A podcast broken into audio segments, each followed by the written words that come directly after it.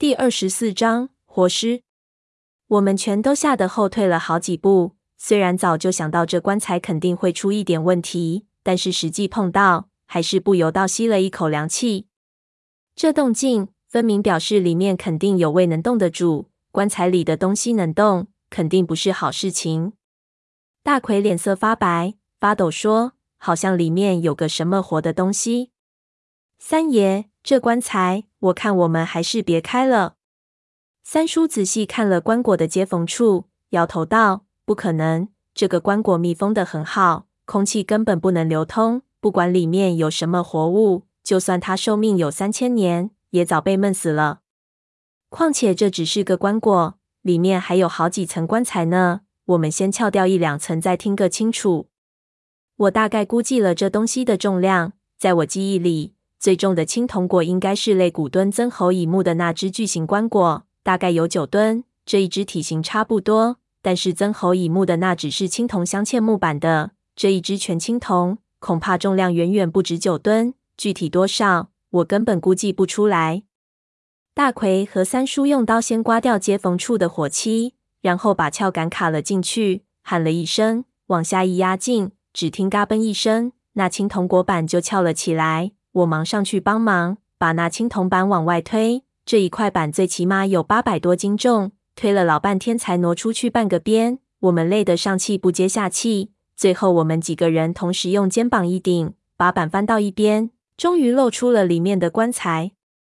那是一具精致的镶玉器棺，上面镶满了玉石。这些玉石排列得十分工整，分菱形和圆形两种方式排列，概括了天圆地方这么个说法。那玉嵌套棺里是一只彩绘漆木棺，因为外面被玉石贴住了，我也看不出上面画的是什么。潘子看到那棺材，眼睛都快掉下来了，捂着伤口，一半脸哭，一半脸笑的。妈的，这么多玉，这下子横着走都行了。说着，咬着牙就要下手。三叔忙叫：“不行，这是新疆玛纳斯玉，你要把玉拆开来卖，只能卖个十几万。我们这么多人还不够分的。”你得把玉嵌套整个拿下来才值钱。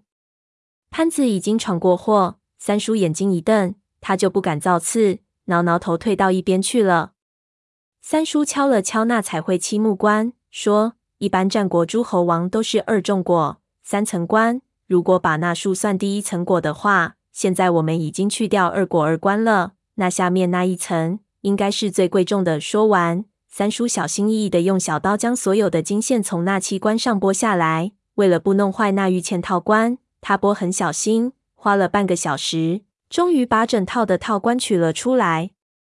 玉嵌套棺一除去，我看到了那木棺上的彩绘，这些东西比铭文容易懂。我打亮一支矿灯，仔细地看，上面画的是几幅叙事性的画。棺材板上的那幅可能是棺材刚刚入殓时候的情景。我看到了一棵巨大的树。中间裂了一个洞，青铜棺椁被很多骷髅抬着，还没有盖上盖子。然后边上有很多人，正恭敬地跪在那里。三叔小心翼翼地把玉嵌套棺叠好，放到自己背包里。我试背了一下，那东西死沉死沉的，看样子背起来够呛。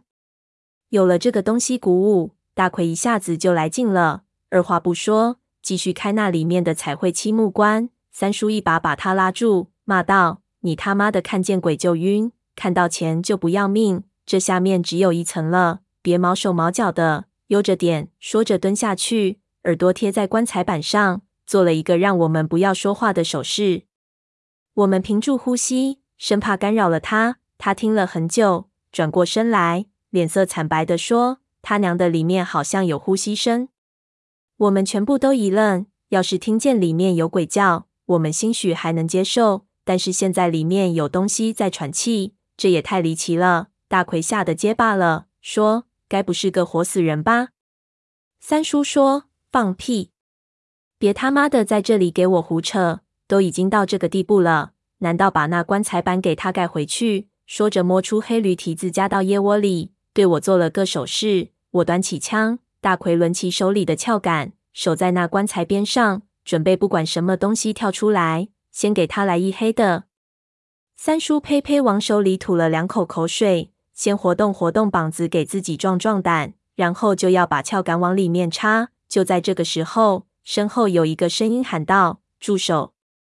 我们回头一看，原来是那胖子不知道什么时候醒了，正摸着头，一边对我们摆手：“不行，不行，这样开会出事情的。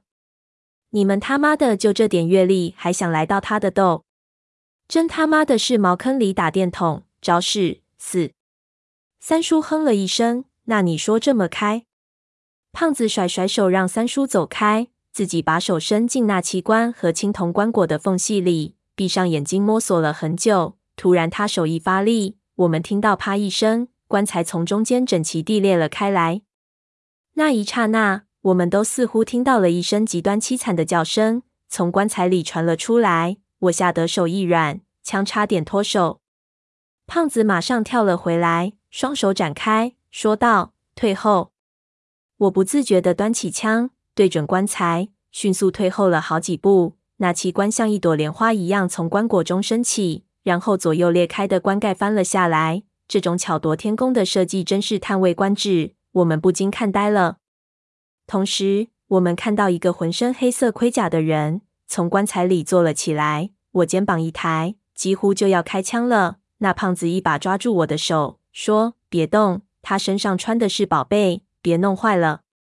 我这时候终于看到那神秘的鲁殤王是什么模样。那是一具罕见的尸尸，全身的皮肤已经白到有透明的感觉，两只眼睛闭着，看样子似乎死的时候非常痛苦，五官几乎都扭曲了。我非常奇怪，他既然有办法可以让那具少女的尸体千年不腐，为什么反而不能保存好自己的尸体？